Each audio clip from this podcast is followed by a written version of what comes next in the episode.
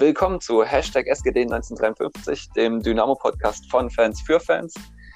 Ähm, ja, was ein Spiel gestern, aber ich denke, bevor wir zu dem Spiel gegen die Ingos kommen, das ja wirklich wundervoll war und seine tolle Woche beschert hat oder bescheren wird, haben wir noch zwei kurze Themen, die uns vielleicht ein bisschen auf dem Herzen liegen, auch wirklich äh, gewisse Wichtigkeit haben.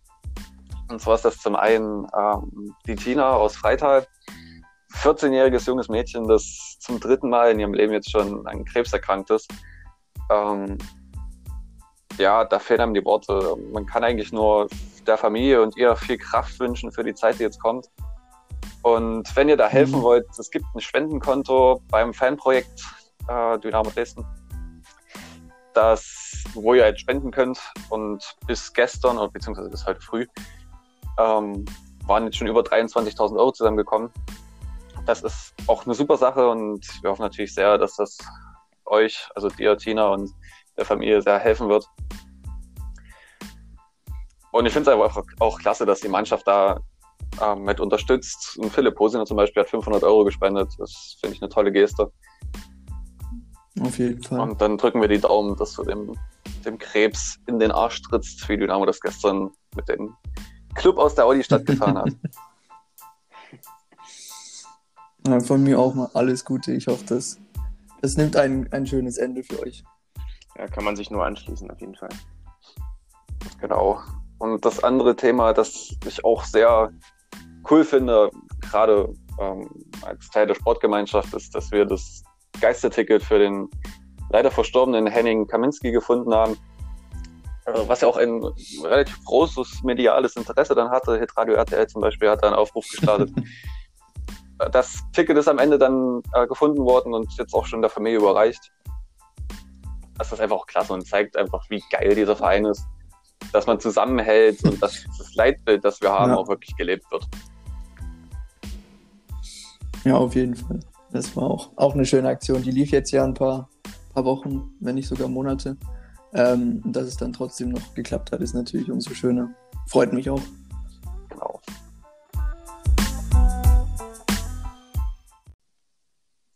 Gut, dann würde ich sagen, wir kommen gleich mal jetzt zum ja, letzten Mittwoch, bevor wir zu gestern kommen. War ja nun eine englische Woche. Bayern 2 eigentlich auswärts nicht ganz so gut.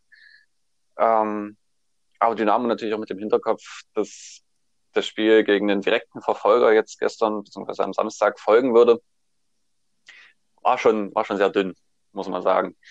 Er hat schon gesehen, dass da Kräfte geschont wurden. Ähm, und Pascal Sohm und Königsdörfer, die draußen geblieben sind, die wahrscheinlich das Spiel von Anfang an vielleicht ein bisschen mehr belebt hätten. Obwohl es der Rest nicht schlecht an sich gemacht hat, nur eben nicht aktiv war. Und dann kommt yeah. wieder Eckball-Gott Paul Will. Und dann stellt man sich hinten rein und am Ende ging es leider nicht gut.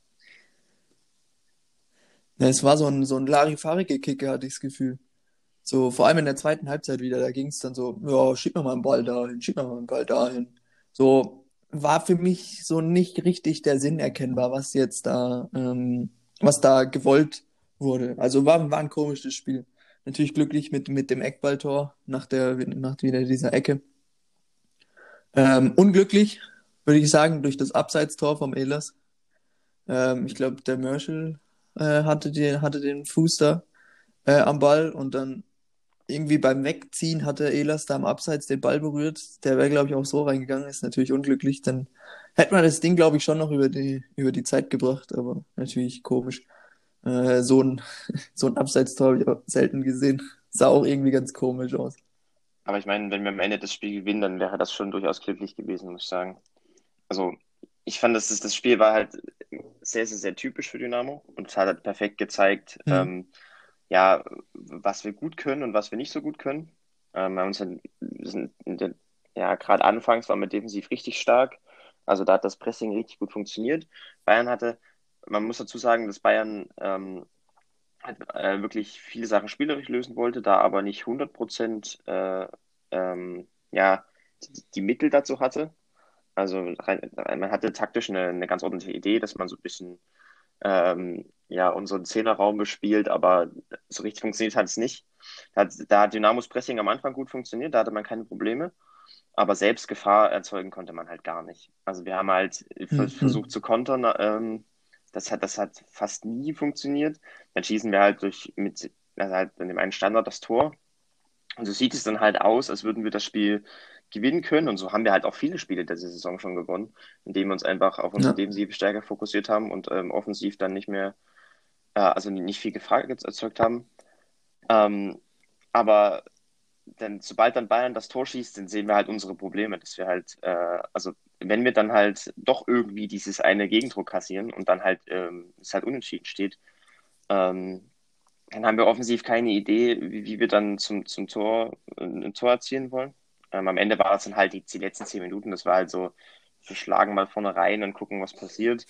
ähm, deswegen muss ich schon sagen, das ist, es war, sage ich mal, eine, eine verdiente Punkteteilung, würde ich sagen, weil Dynamo das äh, defensiv halt ganz gut gemacht hat am Anfang.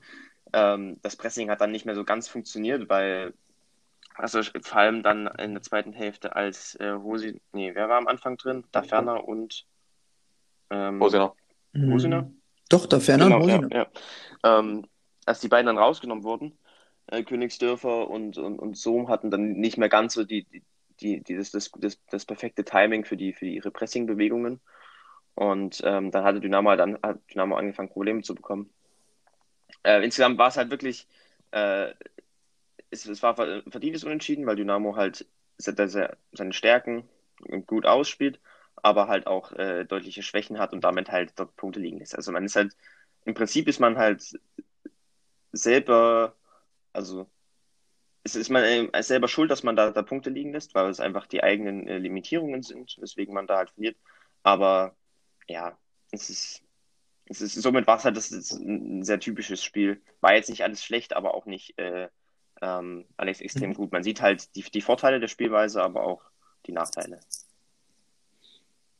Ich fand auch wieder äh, Will und Quadvo, also defensiv war das wieder, wieder ein Bollwerk. Äh, da, da ist ja nichts an, angebrannt, bis auf den Wunderfreistoß da vom Welzmüller, der dann da schön eingeschlagen ist. Aber ähm, gerade wieder die, die, die Standards von äh, Paul Will, die kamen wieder so mit Schnitt, so mit äh, Präzision. Also, ich weiß nicht, was in den letzten Spielen, was der geschluckt hat, was der gegessen hat, was er getrunken hat, dass das so hinhaut bei ihm. Jetzt gegen Ingolstadt hat es leider nicht geklappt, aber ähm, in den letzten Spielen davor natürlich umso besser. Und auch Quadvo wieder defensiv. Also, dass Würzburg den gehen lassen hat, hat wundert mich echt ein bisschen. Also, die sind letzter. Also, ich verstehe es nicht ganz, aber soll ja. mir recht sein. Er spielt ja bei uns relativ ich solide. sehr gerne, muss dazu sagen. Ähm, obwohl ich sagen muss, dass das 1 zu 0, äh, das 1 zu 1 auch ein bisschen auf seine Kappe geht. Da war er einfach zu offensiv in dem Moment. Und danach hat er nicht mehr wirklich ins Spiel reingebunden. Da kamen dann einige kleinere Fehler, die er gemacht hat, die dann am Ende nicht dramatisch waren, aber vor dem 1 zu 0, ähm, also äh, 1 zu 1, oh, ich sag mal 1 zu 0, ähm, würde ich schon sagen, das geht größtenteils auf seine und auf Rollos Kappe, denn Rollo, klar, die Distanz ist sehr mhm. kurz, aber er spekuliert zu sehr. Er macht zwei Schritte und selbst mit einem Schritt hat er den Ball nicht bekommen. Der war wirklich gut geschossen. Ähm, ja. Allerdings kann man aus so einer Distanz auch schon fast davon ausgehen, dass es ein schlitzohriger Stürmer versucht oder Spieler versucht, den Ball in die Torwart-Ecke zu schießen. Denn ich weiß nicht, ob ihr jemals aus der, der Distanz mal einen Freistoß schießen musstet. Die Mauer von Dynamo, alle so bei zwei Metern, da musst du erst mal drüber kommen. Und da musst du erstmal aus der Distanz den Ball ja, ins Torwart-Eck stellen. Deswegen weiß ich nicht, wie gut bzw. clever die Idee war, da so stark zu spekulieren vom äh, Prollo. Wenn er in der Ecke bleibt, ist es auch schwierig, den zu halten. Das ist, glaube ich, sogar ein Aufsetzer dann. Ähm, er war schon gut geschossen. Aber hm, auf jeden Fall. Das Kreuzer ihn fault, ich ja. mache ihm da jetzt nicht unbedingt einen Vorwurf, denn irgendwas musste er tun. Der Spieler läuft allein auf drei von uns zu und ähm, kann abschließen oder irgendwas machen. Also Kreuzer trifft da etwa keinen Schritt, denke ich. Hm. Ja, ich glaube, jemand anders hätte ihn dann. Also ich glaube, Foul hätte so oder so gegeben. Ja, die, die Fehlerkette fängt viel, fängt viel früher an. Also in der ersten Hälfte war das noch in Ordnung. Da, wie gesagt, da haben wir das Pressing gut hinbekommen. Da haben wir die, die Wege in die Halbräume schön mit den Stürmern ähm, zugestellt. Und dann am Ende, dann in Hälfte 2 hat das halt gar nicht mehr funktioniert. Also da hatte Bayern, wenn sie geordnet aufbauen können, haben sie, können sie easy bis zum, zum Strafraum durchkombinieren, ähm, weil sie da, äh, ja, weil dort Königsdörfer und Sohm die, die Pressingbewegung nicht mehr gut hinbekommen haben. Da war das Mittelfeld nicht mehr aggressiv genug drauf, das Timing war nicht so gut. Und das hat einfach gesamttaktisch dann nicht funktioniert. Dass dann Kreuzer dort das, das Foul ziehen muss, ist halt, also das muss er dann halt machen. Aber das ist halt einfach ein, ein gesamttaktischer äh, äh, gesamttaktische Ungenauigkeiten, die dann am Endeffekt dazu führen, dass wir in der zweiten Hälfte da Probleme bekommen. Ähm, wir haben auch, was, was ich auch, äh, also die, die, die zweite Gefahrenquelle, die Bayern noch hatte, dann gerade in Hälfte 2, waren halt so Umschaltsituationen. Dadurch, dass Dynamo halt mit fast gar keinen Ballbesitz haben wollte und halt sobald, sobald wir den Ball gewonnen hatten, immer schnell steil irgendwie vor in irgendwelche aussichtslosen Situationen reinspielen, ähm, ja, also wir wollten also immer kontern, hatten aber gar nicht so viel Plan und gar nicht so viele Möglichkeiten dazu. Und ähm, naja, dann ist es halt ähm, in, die, in diesen Umschaltsituationen lag uns die zweite Gefahrenquelle von Bayern, weil wenn wir dann, wir gewinnen den Ball, versuchen den schnell steil zu spielen, dann verlieren wir ihn wieder und in diesen Umschaltmomenten dann steht Dynamo extrem unkompakt. Und äh, das war auch, äh, das war sozusagen die zweite Gefahrenquelle, wo Bayern dann halt easy sich bis zum Strafraum durchkombinieren konnte, ähm, weil sie halt mit ihren Einzelspielern ähm, da auch äh, ja, gutes Kontermaterial hatten. Also es, es, lag halt insgesamt einfach an, den, an der gesamttaktischen Ausrichtung von Dynamo. Dass wir es halt in der ersten Hälfte haben wir es noch halbwegs gut hinbekommen, aber in der zweiten Hälfte hat dann, äh, ja, war Bayern dann in allen Spielphasen eigentlich besser als wir ähm, haben halt nur nicht, sind nur nicht ins letzte Drittel gekommen, weil Dynamo halt in der Innenverteidigung stark ist, weil wir mit, mit halt Knipping und so Innenverteidiger haben, die den Strafraum sicher machen, wie sonst mhm. was. Ja, führt eigentlich no, keinen Weg rein, das hat man auch gestern gesehen. Ähm, ja, am Ende hätte es aber fast doch noch geklappt, nachdem Kreuzer einen Pfosten geballert hat. Also, wenn der durchrutscht, ja. dann gewinnst du das Spiel sehr glücklich. Leider hat das nicht funktioniert am Ende, denke ich, kann man das Spiel zusammenfassen unter, wir machen mal ein Tor und dann schon wir Kräfte. Ja. So kam es mir auch vor. Auf jeden Fall. Also ich, ich würde dann nochmal, wie gesagt, das war das perfekte Beispiel für, für, für die Vorteile und Nachteile der, der Spielweise von Dynamo. Darauf gehe ich dann auch noch mal ein, wenn wir über, das, über die langfristigen Visionen sprechen.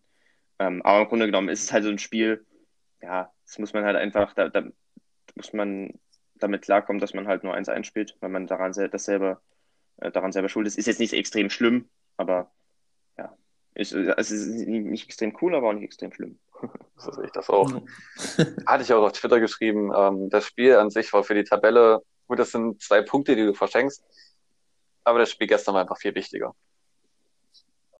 Weil es einfach ein Sechs-Punkte-Spiel ist ja, ich weiß, es gibt keine Sechs-Punkte-Spiele, aber wenn man jetzt die Differenz zwischen Sieg und Niederlage sieht, dann ist es halt so. Und im Endeffekt haben wir Ingolstadt rasiert. Auch wenn es vielleicht ein bisschen glücklich anfängt und äh, vielleicht fangen wir ganz von vorne an. Erstmal die Aufstellung betrachten, das ist ja nun wirklich das Nonplusultra der dritten Liga, was wir auf der Bank sitzen hatten. Lukas, du hast es beschrieben, die könnten alle Zweitliga-Stammspieler sein. Und nicht nur Zweitliga, sondern ich sag mal äh, ja. top oben. Also Top-Teams. Genau. Also verrückt. Und wenn man dann auch guckt, was bei Ingolstadt auf dem Platz stand, Marc Stendera, Bundesliga-Erfahrung, Stefan Kutschke, ja, ich, ich habe heute früh gesagt, der Ibrahimovic der dritten Liga. Ähm, das trifft gut. Oh, nein, die, die, die Beweglichkeit fehlt ein bisschen.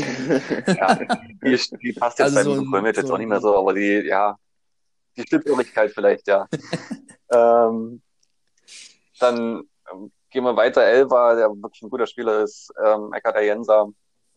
Ähm, Pausen in der Verteidigung dieser Wikinger haben wir ja auch einen mit Mai. Ähm, Buntic, der ein guter Torhüter ist, ein wirklich guter Torhüter, der sich vier Tore in Dynamo einfängt. Auf jeden Fall. Ähm, ich weiß nicht, wenn ich jetzt noch alles vergesse. Es ist schon Kayubi. Kayubi, der ein super talentierter Spieler ist, aber es ist einfach ähm, sagen wir mal, von der Disziplin nicht auf den Platz bekommt. Schon internationale Richtig. Erfahrung. Also das Jugend. ist ein unheimlich gutes Team. Ich habe jetzt hier die Aufstellung. Eine Schröck, der schon höhere Klasse gespielt hat. Marcel Gauss. Das ist schon eine geile Mannschaft, die die haben. Aber unsere Mannschaft ist einfach geiler. ja, gestern Also bei, bei Ingolstadt lief gar nichts zusammen. Also vorne bis hinten.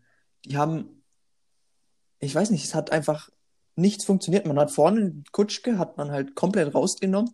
Gibt's ja die geile Szene, ich weiß nicht, ob ihr äh, Ja. Sportschau gesehen habt, wo der Kutschke da Mai anpöbelt und aber wirklich so zwei Minuten lang und der Mai ihn einfach ignoriert und du siehst, wie es im Kutschke einfach hochkocht, dass er jetzt nicht für voll genommen wird und ich bin jetzt hier, ich muss euch eigentlich kaputt machen, so nach dem Sinn, aber keinen interessiert's. Und der wurde ja so aus dem Spiel genommen. Nicht einen einzigen Torschuss hat er geschafft. Also, ich, äh, da war die Aufstellung natürlich perfekt, wenn du dann Mai, Elas und Knipping reinnimmst. Ähm, ja, und hinten, also auch nach vorne raus, da ging einfach nichts bei Ingolstadt. Das hat uns halt extrem in die Karten gespielt. Ja. die Aufstellung, also man muss wirklich sagen, die beiden Kader sind echt extrem gut. Also wie, wie ihr schon gesagt habt, das ist einfach äh, Zweitliganiveau bei beiden Teams. Ähm, warum die Teams nicht in der zweiten Liga spielen, sind im Moment halt noch also, taktische Schwächen. Ähm, und Ingolstadt ist ja, wir haben ja letzte Woche schon besprochen, es geht, da geht die Spiele halt ähnlich an wie wir, dass sie halt ähm, sich auf Defensive konzentrieren, auf die Konter, aber auf lange Bälle, aber halt nicht viel mit dem Ball anfangen können. Und das war, hat man halt auch dieses Mal gesehen. Ähm, am Anfang war das Spiel noch relativ ausgeglichen. Da hatte Ingolstadt auch mal einige Ballbesitzphasen, wo sie halt wirklich nur den langen Ball auf Kutschke, gesp- auf Kutschke gespielt haben, da aber nicht dann viel kam. Also da haben sie nicht viel Gefahr erzeugen können. Dynamo hat das ja, hat die normalerweise auch nicht so eine extrem gute ähm, Idee mit dem Ball, aber am Wochenende hat es echt gut funktioniert. Also es war für mich echt überraschend, dass äh, die, einerseits ähm, Ingolstadt, äh, also dass, dass Dynamo da so gute Lösungen gefunden hat. Das, äh, es war halt so, dass Ingolstadt, Ingolstadts Pressing jetzt nicht wirklich, also überraschend schwach war, fand ich. Das war halt so eine 4-3-3-Mann-Orientierung. Das war einfach ähm, Mann gegen Mann spielen übers ganze Feld und schön aufrücken. Und da hat Dynamo halt easy Chipball auf dem Außenverteidiger und äh, durchgespielt. Das war halt, da konnte man mit den äh, im Aufbau und dann ähm, mit den flexiblen Positionsbesetzungen im, im Angriff gut dagegen arbeiten. Ähm, hat Dynamo gute Lösungen gefunden.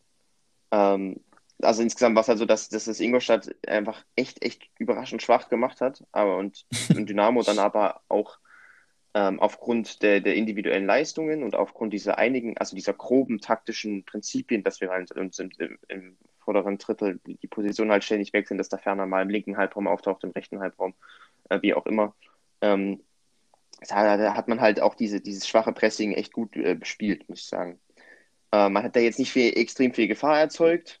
Ähm, es war auch jetzt, es war jetzt, da war jetzt auch nichts unbedingt extrem Systematisches drin, nicht nichts äh, wie- Wiederkehrendes, wo man sagt, ah, das ist, das ist genau die Idee, mit der Dynamo Tor erzielen will, aber das war halt innerhalb dieser Limitierungen, die man hat, war das echt gut. Ähm, also dann hat man halt äh, Einsleistungen drin gehabt, wie Will, der extrem pressingresistent war, äh, der äh, in Knipping, der mit seinem, mit seinem linken Fuß von links einige gute Pässe in den Halbraum gespielt hat. So hat man dann halt gegen das, gegen das schlechte Pressing von, äh, von Ingolstadt extrem äh, gut ausgesehen und ähm, konnte dann auch im Endeffekt dann äh, irgendwann die Tore schießen. Äh, Gerade in der in Hälfte 1. Ähm, genau. Und in Hälfte 2 war es dann halt so, dass äh, Ingolstadt dann ein bisschen mehr Ballbesitz haben musste, weil sie und Dynamo sich ein bisschen ne- zurückgezogen hat. Was aber der Unterschied war zum, zu den Spielen in den letzten Wochen, wo Dynamo dann in der zweiten Hälfte immer Probleme bekommen hat, war dass einerseits, dass, dass Ingolstadt wieder keine Idee hatte, was sie machen wollen und halt wirklich also gar keine Gefahr erzeugen konnten, weil sie dann einfach ein bisschen äh, ruhig aufgebaut haben und dann planlos auf Kutschke und dann schauen wir mal. Und das war halt, das hat Dynamo, das hat Dynamo gut verteidigt, äh, gut hinbekommen. Also da war das Pressing auch, auch nicht so löchrig wie gegen, wie gegen Bayern 2 dann. Deswegen, ja, waren, äh, ich, ich finde, es war ein, ein ordentliches Spiel, ein überraschend gutes Spiel, fand ich von Dynamo. Äh, man muss aber halt auch einordnen und äh, man darf halt nicht vergessen, dass, dass das Ingolstadt es auch extrem schwach gemacht hat und Dynamo da durchaus Mhm. profitiert hat. Aber im Grunde genommen ist es durchaus, also es ist sowohl defensiv als auch mit Ball ähm, ein besseres Spiel gewesen als viele, viele Spiele zuvor. Und gegen den Gegner ist es natürlich dann äh, perfekt, weil die, die Punkte sind extrem. Auf jeden Fall. Ähm, was mich sehr beeindruckt hat, war in der Verteidigung gegen Kutschke. Wenn der Ball mal nicht direkt auf Kutschke langgeschlagen worden ist, sondern einfach nur hoch rein und Kutschke hätte hinlaufen müssen, da hat einer der drei Verteidiger Kutschke geblockt. Also das hat, einmal hat das Mai gemacht, da hat ja. Knipping den Ball rausgeköpft dann. Und einmal hat das Ehlers gemacht, ähm, als Mai den Ball geköpft hat. Ähm, das war schon abgesprochen das, und sie haben es unauffällig und sehr gut gemacht. Und ich glaube, das hat ähm, Stefan ja. Kutschke sehr auf die Palme gebracht, dass es einfach auch dann nicht lief.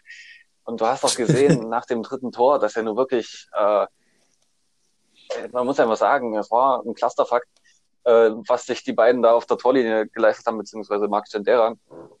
Ähm, da war die Motivation raus, die hatten keinen Bock mehr, dann haben die mal einen Freistoß gespielt, da rollte der Ball noch Pausen, wie er den Ball da in die Erde gedonnert hat, damit er auch wirklich liegen bleibt.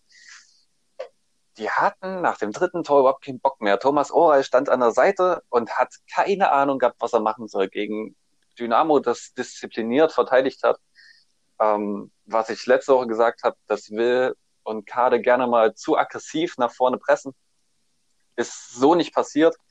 Sie haben einfach diesen Raum vor der Abwehr nicht wirklich aufgemacht und dadurch Ingolstadts Angriff einfach komplett zerstört. Und dann hast du, und für mich war er der Spieler des Spiels, äh, mit dem Ramsey, einfach den Unterschiedsspieler gehabt. ähm, ich weiß, viele haben nicht verstanden, warum Kreuzer nicht spielt, aber wahrscheinlich ist er halt auch noch nicht wieder in dem Maße fit, dass er nach zwei Tagen, drei Tagen schon wieder spielen kann.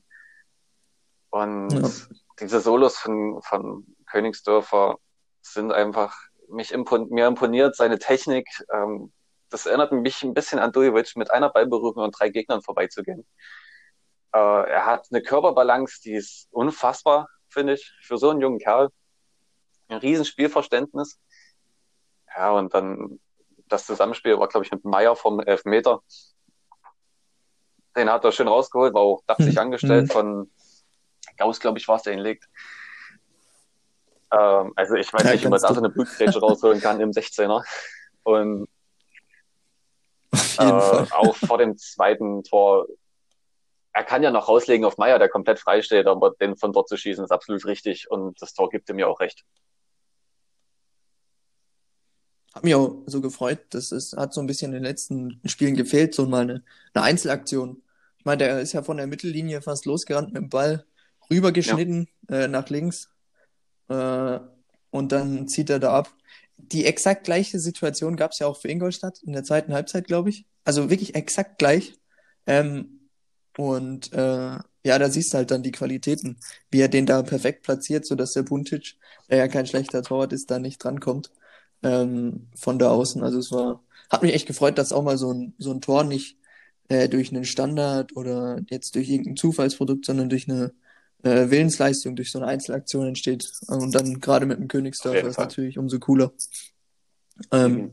Und wenn du jetzt, gerade eben hast du ja angesprochen, mit dem psychischen, mit dem, dass die einfach keinen Bock mehr hatten und nicht wussten was. Ich meine, wenn du in der 50. Minute, fünf Minuten nach der zweiten Halbzeit, du liegst 2-0 hinten, ausgekontert wirst in dem Maße.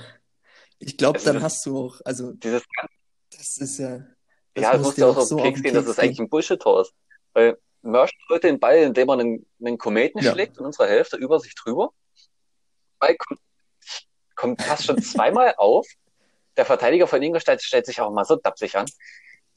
Äh, ballert am Ball vorbei, Sohm ist halt schneller beim Verteidigen ist eigentlich gut, haben Pech, dass Sturm nochmal an den Ball kommt und ähm, auf der Linie stehen derer, muss nur einen linken Fuß nehmen. Ich weiß nicht, was er mit dem rechten da machen will. Der Ball ist schon an seinem rechten Bein vorbei. Und dann schießen die halt selber rein. Und ich saß auf der Couch und habe mich einfach nur gefreut und mich bedankt bei Ingolstadt, weil es war ein geschenktes Tor am Ende. Ja, auf jeden Fall. Aber ich glaube, hätte der Standera ihn nicht reingemacht, hätte der andere, ich weiß nicht, wer es jetzt war, hätte ihn reingemacht. Ja, und wenn also, nicht, steht hinten ja immer noch da ferner rum. Die haben sich ja drum gestritten. ja, eben. Ich fand es wirklich erstaunlich, äh, wie schwach Ingolstadt das gemacht hat. Also in, mhm. in allen Spielphasen. Da war in Ballbesitz war keine Idee, wie ich, wie, wie ich irgendwie ins letzte Drittel kommen will, geschweige denn irgendwie Torgefahr erzielen, äh, kreieren möchte dann war defensiv das, das, das Pressing, was ich gesagt habe, dass wir einfach irgendwie mannorientiert die Spieler verfolgen, aber da null Timing haben drin, null Aggression äh, Aggressivität. Das, äh, das, ähm, dass wir ja auch in den Umschaltmomenten, diese, diese zwei Konter, die, die Dynamo dann zum 3 und 4-0 trifft, das sind, das sind so einfache Dinge, die du einfach, äh, also das, das ist einfach taktisch so, so, so, so schlecht abgesichert und so äh, planlos gewesen. Das hat mich echt überrascht. Ich meine, mir war klar, dass Ingolstadt und, unter Thomas Oral, Teams von Oral sind selten jetzt taktisch extrem ja, interessant oder extrem durchdacht, sage ich mal, aber ähm, dass das so auch sowohl gesamttaktisch als auch von den Einzelspielern so schwach war, hat mich echt überrascht. Ähm, aber muss man auch sagen, dass Dynamo, also davon hat Dynamo halt definitiv profitiert. Man muss aber auch sagen, dass sich dass der Matchplan vom Trainer, was sowohl was äh, ja so einzelne taktische Elemente angeht, als auch ähm, äh, die, die Spielerauswahl durchaus, also wirklich ja. extrem gut gepasst hat. Also einerseits fand ich es cool, dass wir dass, dass, dass Mai zentral, den, den zentralen Part gespielt hat in der Innenverteidigung. Mhm. Ähm, ich erinnere mich, ich weiß gar nicht mehr, an welches Spiel das war, aber das müsste vor ein oder zwei Monaten gewesen sein, wo Mai den, den rechten Innenverteidiger gespielt hat und Elas Mannheim, würde ich sagen. Äh, agiert hat. Das, äh, ja, genau, das könnte sein. Ja. Ähm, da hatte das hat mir damals schon nicht so gefallen, weil ich Elas einfach als, als Aufbaustärker empfinde und er dann auf rechts mehr Möglichkeiten hat. Da kann er antrippeln, da kann er die Pässe in den Halbraum spielen, ähm, ganz viele verschiedene Sachen. Und Mai ist im Zentrum auch einfach besser aufgehoben, weil er da ein bisschen das Spiel vor sich hat. Ähm, die, die, da kann man auch mal äh, einfacher und, sinnvoller lange Bälle schlagen, wie er das macht. Ähm, deswegen, das, das, hat uns genau diese Konstellation hat uns dann in Zeit bei gegen Ingolstadt geholfen, ähm, Mai konnte defensiv Kutschke äh, verteidigen und offensiv hatten wir mit Elas einen auf rechts, der das Spiel besser ankurbeln konnte und, und Mai im Zentrum halt diese Absicherung war. Das hat mir gefallen, dass das Kocinski das äh, so aufgestellt hat. Dann ähm, genauso die, die Reinnahme von, von Königsdorf, habt ihr gerade schon, schon äh, detailliert äh, gesagt.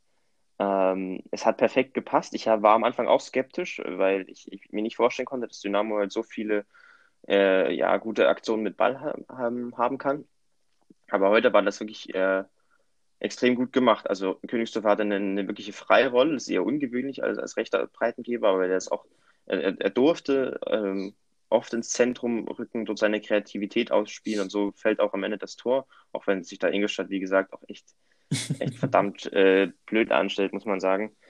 Ähm, also seine, ja, die, Leistung von ihm äh, hat er auch extrem gut reingespielt und äh, das, war, das war im Endeffekt eine sehr gute Idee, ihn da, ihn da einzusetzen. Ähm, insgesamt äh, waren, waren wirklich ein paar auch echt gute Einzelleistungen dabei, wie ich gesagt habe, Will, der im Aufbau extrem stark war und auch defensiv äußerst solide.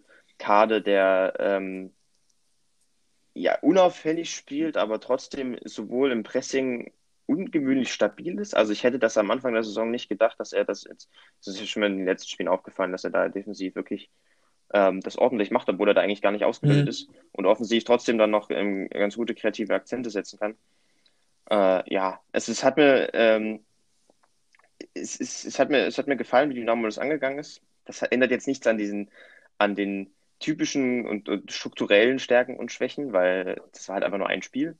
Und da hat, da hat Dynamo halt auch perfekt von, dem, von der strategischen Ausrichtung von Ingolstadt profitiert. Aber so, wenn man nur, nur das Spiel an sich betrachtet, war das schlau eingestellt, äh, clever gemacht und äh, sowohl individuell als auch was die gesamte Mannschaft angeht, äh, war es durchaus ja, äh, on point, würde ich sagen. Ich denke, äh, das wäre ein gutes Schlusswort zu dem Spiel, außer ihr habt noch was dazu? Ja, doch, ich würde gerne noch was ähm, zum Thema oh, ja. Lukas Storr. Ähm, äh, es hat mich extrem gefreut, dass er endlich oh, ja. mal getroffen hat. Ich weiß nicht genau, wann kam er genau rein. Äh, in der. Kam relativ. 72. Ja, war mhm. ja mal ein bisschen früher als sonst. Aber an sich, äh, das Tor, ich glaube, der, äh, der Junge hat eine extreme Leidenszeit hinter sich. Ich weiß nicht, gegen Ber Berlin, gegen die Hertha war da sein letztes Spiel, da ist so ein bisschen aufgeblüht. Und dann diese ewige Verletzung, was auch immer es genau war. Ähm, und es hat mich so gefreut, dass er da dieses 4-0, auch wenn es jetzt, sag ich mal, keine große Arbeit war, aber trotzdem ein Tor ist ein Tor. Und wie die ganze Mannschaft dann auch zu ihm kommt ja. und mit ihm jubelt. Also das fand ich echt cool, dass er da, dass er da noch sein. Nach diesem, nach diesem Sprint über den gesamten Platz ähm, war er auch komplett fertig dann. Und er wollte dieses Tor und der mhm. Pass von Kader war perfekt gespielt. Buntic, da stand er irgendwo im Halbraum Du hast gesehen, der hatte keine Ahnung, was er tun soll. Geht er drauf? Hat er Angst, dass er ähm, zu spät kommt? Wäre er gleich draufgegangen, hätte er vielleicht den Ball bekommen. Aber so perfekter mhm. Pass und Stor macht das dann auch super mit seiner Geschwindigkeit, kreuzt noch den Verteidiger und macht das dann einfach klasse. Ich würde den auch noch nicht abschreiben, so wie, wie ich äh, jetzt auf Twitter gesehen habe, wie es einige schon meinten, wo, ja, was sieht, äh, was sieht Kauczynski im, im Stor? Ich glaube, der hatte echt keine einfache mhm. Zeit jetzt, äh, seitdem er, äh, seitdem die Laie da vorbei ist. Ich glaube, seine Laie lief ja eigentlich relativ gut. Da hat er ja ab, äh, ab, ab und zu hier Vorlagen gegeben und Tore. Ähm, aber würde mich echt freuen, wenn es für ihn wieder ähm, endlich mal bergauf geht und so ein bisschen der Knoten platzt. Er ist eigentlich der, der, der ein perfekter Spieler für Kautzinskis Spielidee. Dass er halt, äh, also durchaus physisch äh, ähm, stark ist, aber trotzdem eine gewisse, ein gewisses Tempo mitbringt und dadurch halt in diesen, in diesen Kontersituationen mit seinem äh, Raum überbrückenden Tripling da echt gefährlich werden kann. Also ist jetzt wahrscheinlich kein absoluter Ballbesitzspieler, würde ich sagen, aber äh, wenn du halt viel ja, defensiv stehst und äh, auf Konter fokussiert bist, äh, finde ich ihn echt cool. Also ich mag, ich mag ihn auch. Ähm, ich finde, es ist ein sehr, sehr vielversprechender Junge. Ähm, muss ihn halt richtig einbinden mhm. und unter Kaczynski kann ich mir das durchaus vorstellen, dass er da auf der, auf der linken äh, Halbraumposition, also die jetzt der Ferner meistens innehat, äh, sozusagen eine, eine, sehr gute Alternative ist. Ähm, gefällt mir auch, dass das Tor fand ich, fand ich, fand ich stark. Da muss man auch sagen, äh, dass die, die Vorlage von Kader echt gut ist. Ähm, was ich, generell fand ich es interessant, dass das Kader äh, heute, äh, ähm, gestern war das, auf, auf links agiert hat im, im Zentrum, also auf der 6 und nicht wie sonst will auf links und Kader auf rechts. Ähm, das sind ja beides Linksfüße, deswegen ist es manchmal ein bisschen schwierig. Ähm, und am Anfang, ähm, ja, also ich sehe eigentlich beide besser auf links auf der 6. Äh, äh, interessant fand ich halt, dass, die, dass äh, Konstantinski das sozusagen auch umgestellt hat und äh, Will auf rechts gestellt hat für dieses Spiel und ähm, Kader auf links. Ich vermute dahinter, dass man äh, versuchen wollte, dadurch durch Kader, der ein bisschen offensiver denkt und gerade als Konterspieler mit, wie bei dem Tor jetzt, mit den Steckpässen und mit seinem raumüberbrückenden Tripling da, da, da, gut Gefahr kreieren kann, dass man da ein bisschen den Raum hinter Kajubi, äh, hinter Kajubi ähm, bespielen wollte, der ja natürlich äh, von Natur aus ein bisschen offensiver denkt auf der 8. Und ähm, ja, könnte mir so vorstellen, dass man den, den, den Raum, wenn er halt sogar aufrückt, dann mit Kade dynamisch bespielen wollte im Konterspiel. Hat dann im, beim 4-0 gut funktioniert. Äh, muss man aber auch sagen, dass er das äh, Buntic, also dass er auch Buntic durchaus eine Aktie dran hat, dass er sich da ähm, ja entscheiden muss, frühzeitig entscheiden muss, äh, ob er da jetzt den Ball nehmen will oder nicht. Ähm, also so steht er dann da in, in, in, der Mitte rum und entscheidet sich zu spät und dann wird er einfach umlaufen. Also das ist halt, das ist der Fehler von ihm, aber im Endeffekt ähm, ist es ja auch 90. plus, weiß nicht, drei oder so, was auch immer das war. Da ist es halt auch nicht mehr ja. so, so relevant. Ähm, ja, aber mal gucken, wie, wie das Sturm macht. Äh, ich, ich, ich, würde mich sehr freuen, wenn er dann auch mal noch mehr Einsatzzeiten bekommt, sehe ihn da ja. erst sehr gute Alternative ja. an. Kleiner Funfact noch: Immer wenn Ransford Jeboa Königsdörfer trifft für Dynamo, gewinnt Dynamo. Also ja, ist ein, ein gutes Omen. Ich sitze tatsächlich jedes Spiel da Spiele. und hoffe, dass er trifft. So.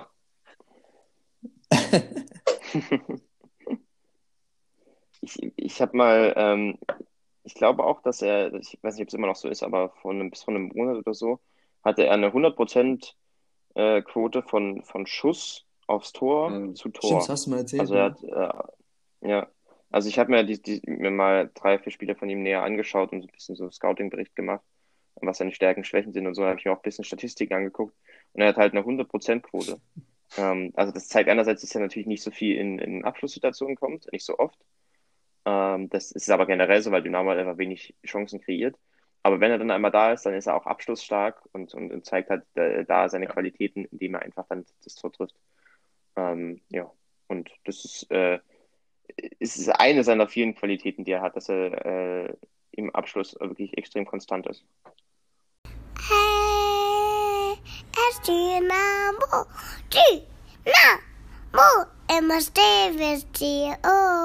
es Dynamo. Ich weiß nicht, ob wir den Blick auf die Tabelle schon wagen sollten. Es sind ja noch zwei Spiele heute. Und am Montag spielt Mannheim gegen Bayern. Ja, gut, Aber, die Spiele heute sind Naja, ja Türkgücü gegen Zwickau ist schon noch, die sind ja noch, ja, gut. Theoretisch ist Türkgücü, wenn, falls sie gewinnen, ein Spiel vor uns und äh, hat acht Punkte Rückstand oder neun, neun Punkte Rückstand. Ähm, Trotzdem sollte man das im Blick behalten, denn Türkgücü spielt nächste Woche gegen Ingolstadt. Und wenn, Oh, also okay, sollte. Türkgücü gewinnen, was ich nicht hoffe, weil ich will, dass Zwickau gewinnt. ähm, dann wäre das schon, sagen wir mal, interessant äh, mit dem Hinblick auf das Spiel gegen Ingolstadt. Und wenn die Ingos da verlieren, dann ist selbst Türkgücü an die vorbei. Und ansonsten Stimmt, ist die ja. Tabelle sieht jetzt nicht so schlecht aus. Hansa hat ein Spiel weniger, also reell sind die drei Punkte hinter uns. Die spielen am Mittwoch gegen Lübeck. Ich denke jetzt nicht, dass Lübeck da irgendwas holt. Freut mich, Ja. freut mich für Hansa, finde ich cool. Das also wenn wir gemeinsam cool. hochgehen, Wir, könnte ich mir, könnte ich mir vorstellen. Ende September eine Auswärtsfahrt. Ab in die Nordsee. Äh, ab in die Ostsee, so rum. Also, wäre mega, genau. wäre doch geil, oder? Wir spielen noch zweimal gegen Wiesbaden. Ich denke nicht, dass wir beide Spiele verlieren würden. Und falls, falls wir sogar beide Spiele verlieren und ansonsten alle Spiele gleich ausgehen, sind wir immer noch einen Punkt vor Wiesbaden. Ähm, Mhm. 1860 sehe ich im Moment nicht, dass die das noch packen. Ich weiß es nicht. Also die Ja, haben die jetzt lassen so gewonnen am Freitag, schleifen, aber es war halt auch so Haching. Und selbst da haben sie sich lange schwer getan. Fand ich. Also zum Thema Zwickau. Zwickau müsste gewinnen, dieses Spiel. Sonst könnten die unten nochmal ganz schön Ja, reinrutschen. die haben habe ich das 29 Gefühl. Punkte, Duisburg hat 24, das sind fünf Punkte Vorsprung. Duisburg spielt gegen Uerding, das ist ein wichtiges Spiel für Duisburg. Ähm, Uerding Auf hat auch Fall. 24 Punkte, aber drei, äh, zwei Spiele weniger. Uerding hat 21 Spiele, musst du dir mal vorstellen. Also, Ja, Was und, auf die aber noch das Ding ist. Kaiserslautern hat 26 und nur zwei Punkte mehr. Also das ist auch für Kaiserslautern richtig beschissen eigentlich. ja. Ah, also da unten Nee, möchte ich auf gar keinen nicht Fall. stecken. Also es ist, die Tabelle unten ist sowieso sehr verschoben, obwohl ich denke, dass gerade Magdeburg und Unterhaching große Probleme kriegen werden, wenn ich die Anzahl Spiele sehe. Beide nur 21 Punkte. Ja. Ja, wird ein enges Ding.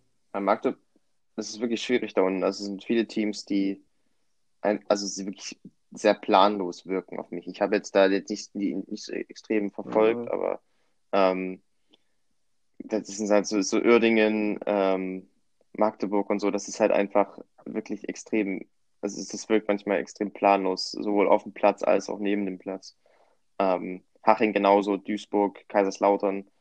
Ähm, wo ich, wo ich ein bisschen Hoffnung habe für, für den FCM, ist, dass die jetzt mit, mit Christian Titz einen Trainer verpflichtet haben, der wirklich Ahnung Mhm. hat und der, der, der, der taktisch deutlich äh, kompletter und äh, äh, reifer und auch einfach ja, stärker ist als, äh, als Hausmann, den ich eigentlich immer als sehr, naja, also dessen ta- taktische Spielweise ich eigentlich nicht so äh, für ja, erfolgsversprechend gehalten habe.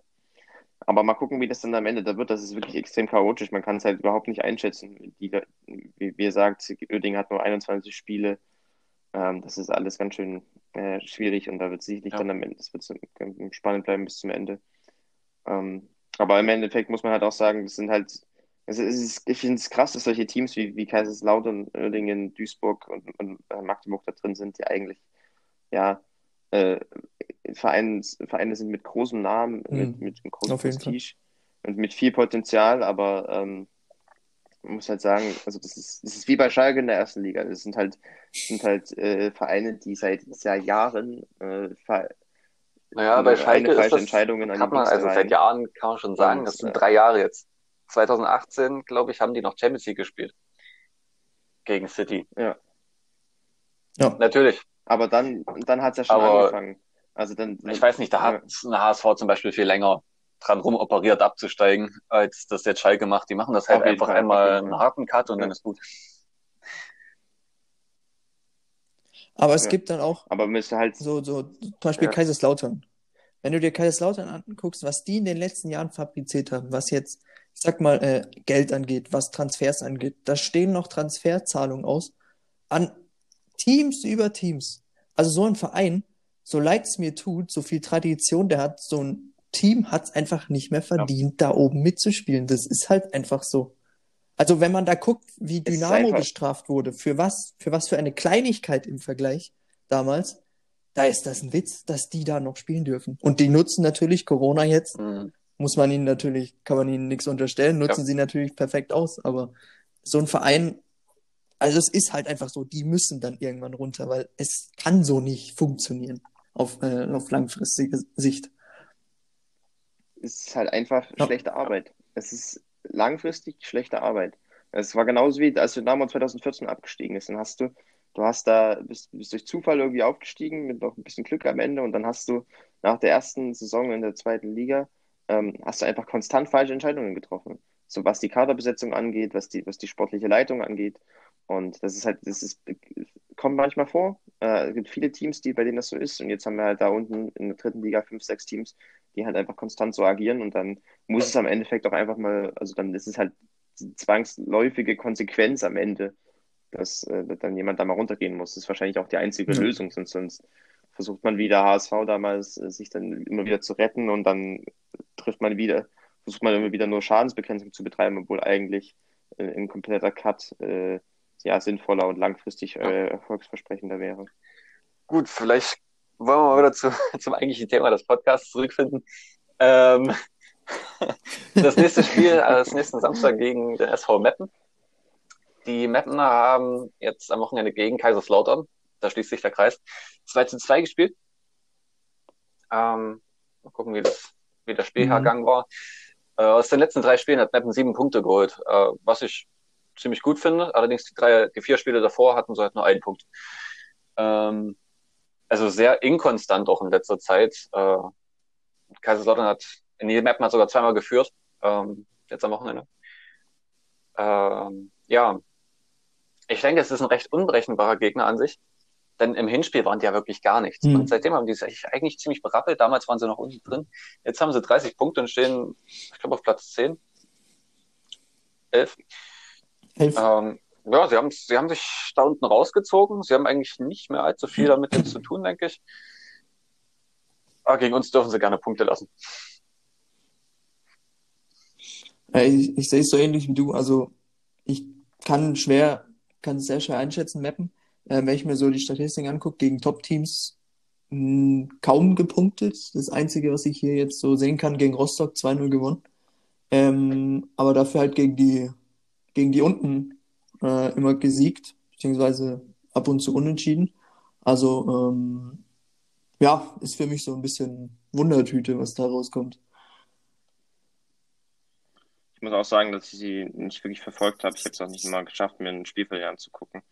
Ähm, Im Hinspiel war das taktisch eindeutig extrem schwach von denen. Also es war so eine 4-4-2 und äh, da hat aber gar nichts funktioniert. Also es war weder kompakt noch, dass sie die, die, die Einzelduelle gewonnen haben und so. Und da hat, da, ich weiß noch, da habe ich dann zum ersten Mal hat Dynamo da so eine gewisse, konnte man zumindest eine Idee erkennen, ähm, wie man äh, Gefahr kreieren äh, will, indem man einfach die Halbräume bespielt ähm, und von dort aus dann auch drehen kann und dann äh, ja in die Tiefe kommt. Äh, das, das, das hat da war damals, es lag aber auch einfach daran, dass Meppen damals extrem schwach war in, in der Phase und da einfach wirklich gar nichts zusammengepasst hat, sowohl defensiv als auch offensiv, wo sie äh, null Gefahr erzeugen, erzeugen konnten. Ähm, mal schauen, ich, ich, es sieht so aus, rein von den Zahlen her, dass sie sich da durchaus stabilisiert haben. Äh, ich kann mir aber, ich kann, ja, kann aber im Moment schwer einschätzen, wie sie das äh, spielerisch machen. Ich könnte mir vorstellen, wenn sie, dass sie einfach ähm, dass sozusagen die, die grundlegende Ausrichtung vom Hinspiel immer noch beibehalten haben, dass sie jetzt sich auch die Defensive konzentrieren und wir dann das Spiel machen müssen. Ähm, aber dass äh, vielleicht, vielleicht machen sie das halt äh, stabiler und äh, ähm, ja, konsequenter, sodass sie da weniger Gefahr äh, zulassen und so einige Punkte geholt haben in der Vergangenheit. Aber mal schauen. Ich kann es ich kann's nicht so ganz einschätzen und bin einfach gespannt, wie das wird. Ähm, ich kann mir vorstellen, dass Dynamo halt ein bisschen das Spiel machen muss. Äh, da muss man sich dann, muss man dann schauen, äh, ja, dass man dagegen gegen den Block dann Lösungen findet. Ähm, wie, hoffentlich wie gegen Ingolstadt und nicht wie sonst. ja, alles genau. andere als ein Sieg zählt nicht. Sehe ich auch so. Ähm, ich glaube, das Mappenspiel in der Hinrunde war das Spiel, nachdem wir dann unsere Siegesserie gestartet haben. Ja, ja. Und ich meine, Ja, ja, genau, das war. kann Ja. man so fortsetzen, finde ich. Habe ich kein Problem damit. ähm, aufstellungstechnisch würde ich sogar jetzt fast so lassen, wie es jetzt dieses Wochenende war, auch wenn Yannick Stark jetzt schon wieder zurück war. War es gut, dass er gestern nicht gespielt hat und ich denke auch, er sollte gegen Meppen zumindest mal nicht starten. Man kann ihm natürlich ein bisschen Einsatzzeit geben, Mhm. wenn's, wenn er körperlich soweit ist, um im Hinblick auf Rostock, ich glaube ich, Rostock, das spielt danach, ne? Ähm, ja, kann gut sein. Ähm, Oder Saarbrücken. Doch, Saarbrücken. Nee. Na, dann Doch, war Rostock Saarbrücken. das Spiel, wo die Serie ist gestartet haben. Ähm, auch im Hinblick auf Saarbrücken, es war ein Heimspiel, ähm, ihm einfach wieder Einsatzzeit zu geben und ja, Ja, ich sehe es auch ein bisschen. Also, er hatte ja was an der Schulter. Ähm, dass er jetzt gegen Ingolstadt nicht reinkam, war natürlich klar, dass man da nichts riskieren will, wenn man so führt, ist, äh, ist natürlich verständlich. Ähm, aber so Schulterverletzung, weiß ich aus eigener Erfahrung äh, von meinem Vater, äh, damit ist halt gar nicht zu spaßen. Das kann auch schnell nach hinten losgehen. Deshalb, ich kenne mich da auch jetzt nicht so aus. Ähm, äh, da haben wir natürlich Profis im Verein, die das äh, handeln, aber sehe ich genauso. Gerade gegen Meppen, jetzt nicht als Beleidigung gesehen, aber Meppen äh, jetzt vielleicht nicht der stärkste Gegner einzuschätzen, dass man da äh, einen unserer besten Spieler vielleicht noch schont. Und ich meine, mit Kade und äh, mit Will hat es ja super funktioniert. Also äh, never change a winning team. äh, ein Euro ins, ins Definitiv. Phrasenschwein.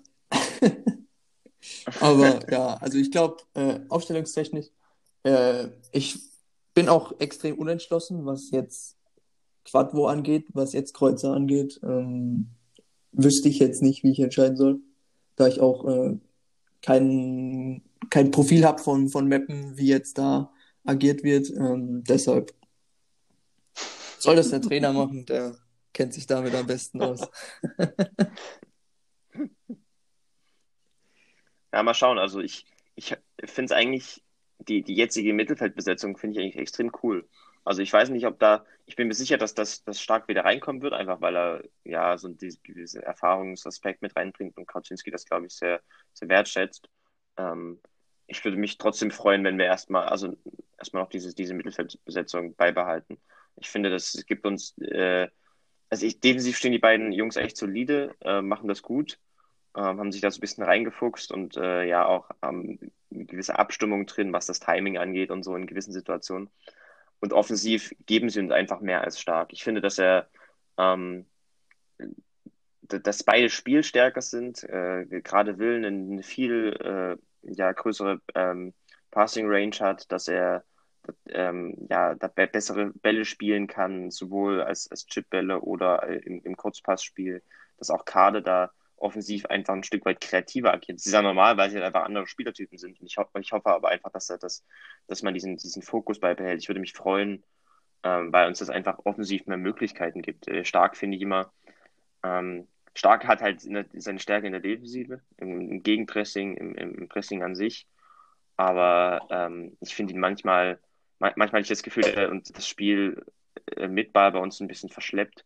Einfach weil er, weil er nicht so aufbaustark ist. Er hat äh, äh, lange Pässe sind bei ihm eigentlich eher weniger drin. Also er spielt dann hauptsächlich nur, nur diese Verteilerrolle im Zentrum. Und so hat er manchmal, fand ich, einfach dadurch, dass er so als Ankersechser eingebunden wird und da eigentlich so manchmal, also so oft angespielt wird im Aufbau, aber das eigentlich gar nicht so wirklich seine Stärke ist, hat er da manchmal das Spiel ein bisschen ja, verschleppt, fand ich. Deswegen hoffe ich, ich, ich würde mich freuen, wenn, wenn, wenn die Mittelfeldbesetzung so bleibt.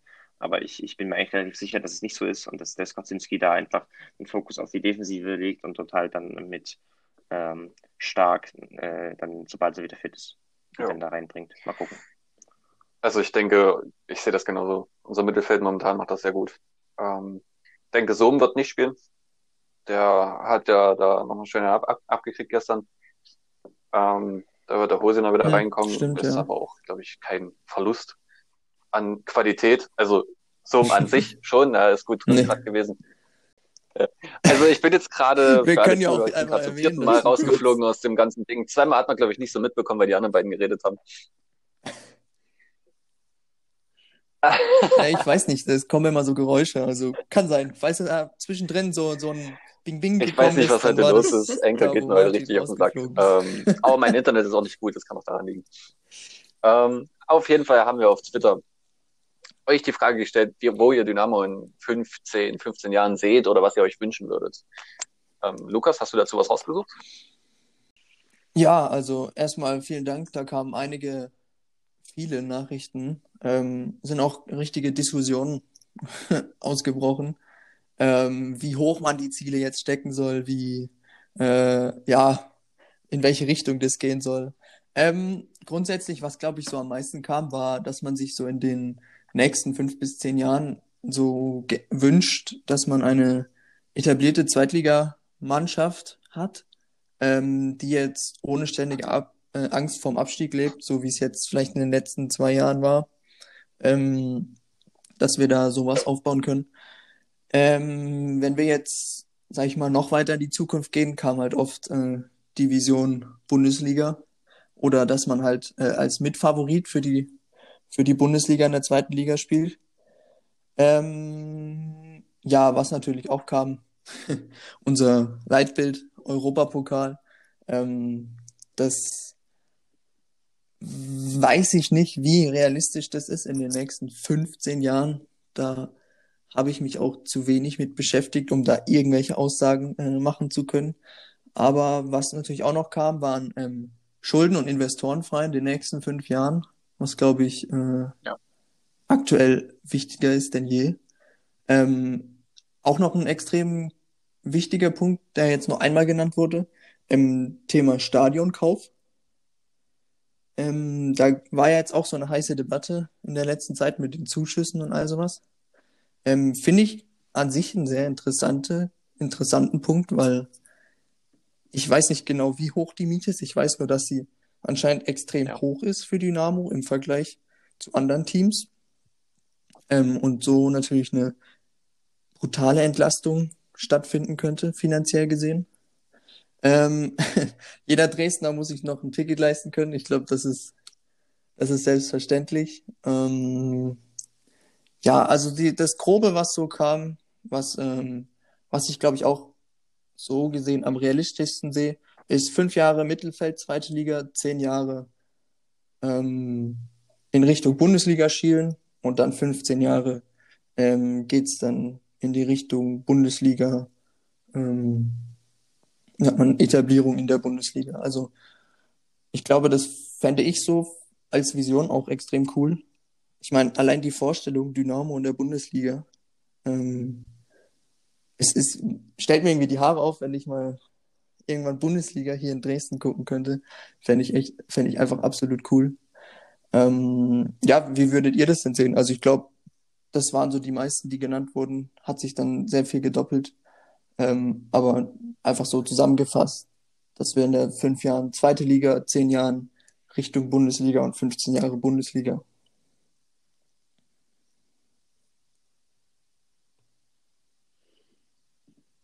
Ich würde auf jeden Fall dazu stimmen. Also, ähm, also ich, ich finde es immer wichtig bei so, so langfristigen Gedanken und langfristigen Betrachtungen, ähm, dass äh, man sozusagen, dass man wirklich extrem langfristig denkt. Also da, jetzt nicht nur auf 15 Jahre beschränkt, Ja. sondern auch auf 30, 40, 50, wie auch immer. Und dass man daraus sozusagen sein eigenes Handeln ableitet, dass man also langfristig, ich, ich, irgendjemand hatte mal geschrieben, ach, der hatte geschrieben, das habe ich mir rausgeschrieben, ja, es, es macht keinen Sinn, das Denken eigenständig zu limitieren.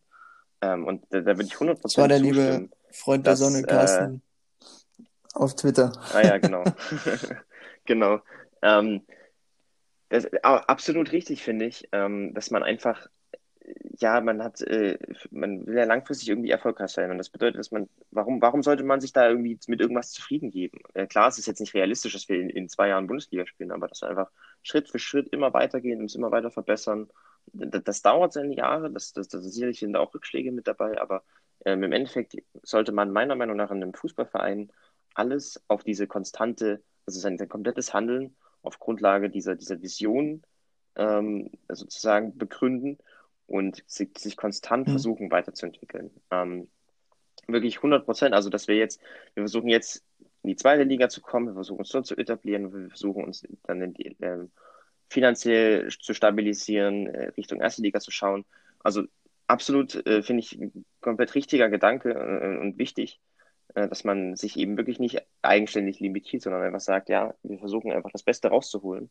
Das dauert und äh, man ja. muss da viel investieren und es wird nicht alles zu 100% funktionieren, aber man äh, irgendwann wird es schon. Und man muss sich einfach nur sagen, es geht einfach nur darum, dass man sich konstant weiterentwickelt. Ja, ein, weiter. ein Kommentar, der kam vom Ralle53, ähm, was jetzt verwundernsweise, würde ich mal sagen, gar nicht genannt wird, sondern nur einmal äh, unser Nachwuchsleistungszentrum, was ja jetzt neu ist. Und ähm, ich hatte da auch eine Diskussion, äh, wie man Jetzt im Bereich von Investoren und äh, eventuell nicht, ist ja in Dresden ein extrem heikles Thema.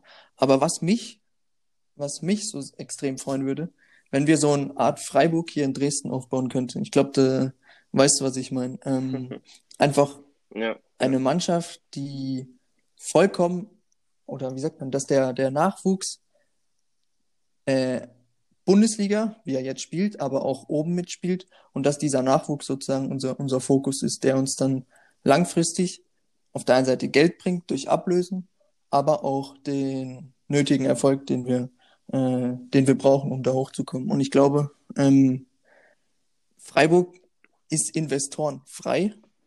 Ähm, es ist ein, ein, äh, ein Unikat im deutschen Fußball, würde ich fast sagen. Ähm, und wenn man sowas hier aufbauen könnte, das würde mich extrem freuen. Ich meine, ich bin Mitglied beim SC Freiburg und bei Dynamo Dresden. Das wäre natürlich umso schöner, aber sowas, äh, Freiburg, der Freiburg des Ostens, das fände ich extrem cool. Es ist Freiburg ist wirklich ein extrem gutes äh, Beispiel, was, was äh, ja, zielführende Vereinsarbeit angeht, finde ich. Dass man einfach, man hat einen langfristigen Plan und eine Idee, wie der komplette Club zu funktionieren hat. Und ähm, das zieht man einfach immer durch. Man ist äh, konstant in seinen Entscheidungen, man ist konstant in den Personalbesetzungen, ja. zieht es komplett durch. Und damit ist es, äh, hat man einfach ähm, dann so viel Erfolg, wie es geht. Und äh, das macht man einfach. Und das ist auch nicht nur für, für zwei, drei Jahre, sondern halt zieht es komplett durch. Und das finde ich, extrem, extrem merkenswert und äh, ja, einfach äh, toll zu sehen, dass es da so, so, so, auch Clubs gibt, die richtig gut arbeiten. Meistens ist es ja so, dass man nur über die Clubs redet, die nicht gut arbeiten, so Schalke oder wie auch immer. Ja. Haben wir vorhin schon gemacht. Ähm, aber das Freiburg ist einfach ein, wirklich, das ist, die machen einfach wirklich gute Arbeit und auch seit Jahren schon gute Arbeit und das ist sicherlich ein, ein Beispiel, woran ähm, ja, wo man sich als Dynamo sozusagen dann orientieren könnte. Ähm, ja, finde ich, finde ich wirklich cool. Ja, vor allem, ähm, ja. was du gerade angesagt hast, wenn man jetzt äh, langfristig plant, wenn man sich jetzt anguckt, ähm, Christian Streich, Trainer seit über zehn Jahren, ähm, er ist abgestiegen ja. mit Freiburg, er ist aufgestiegen mit Freiburg und das nicht nur einmal.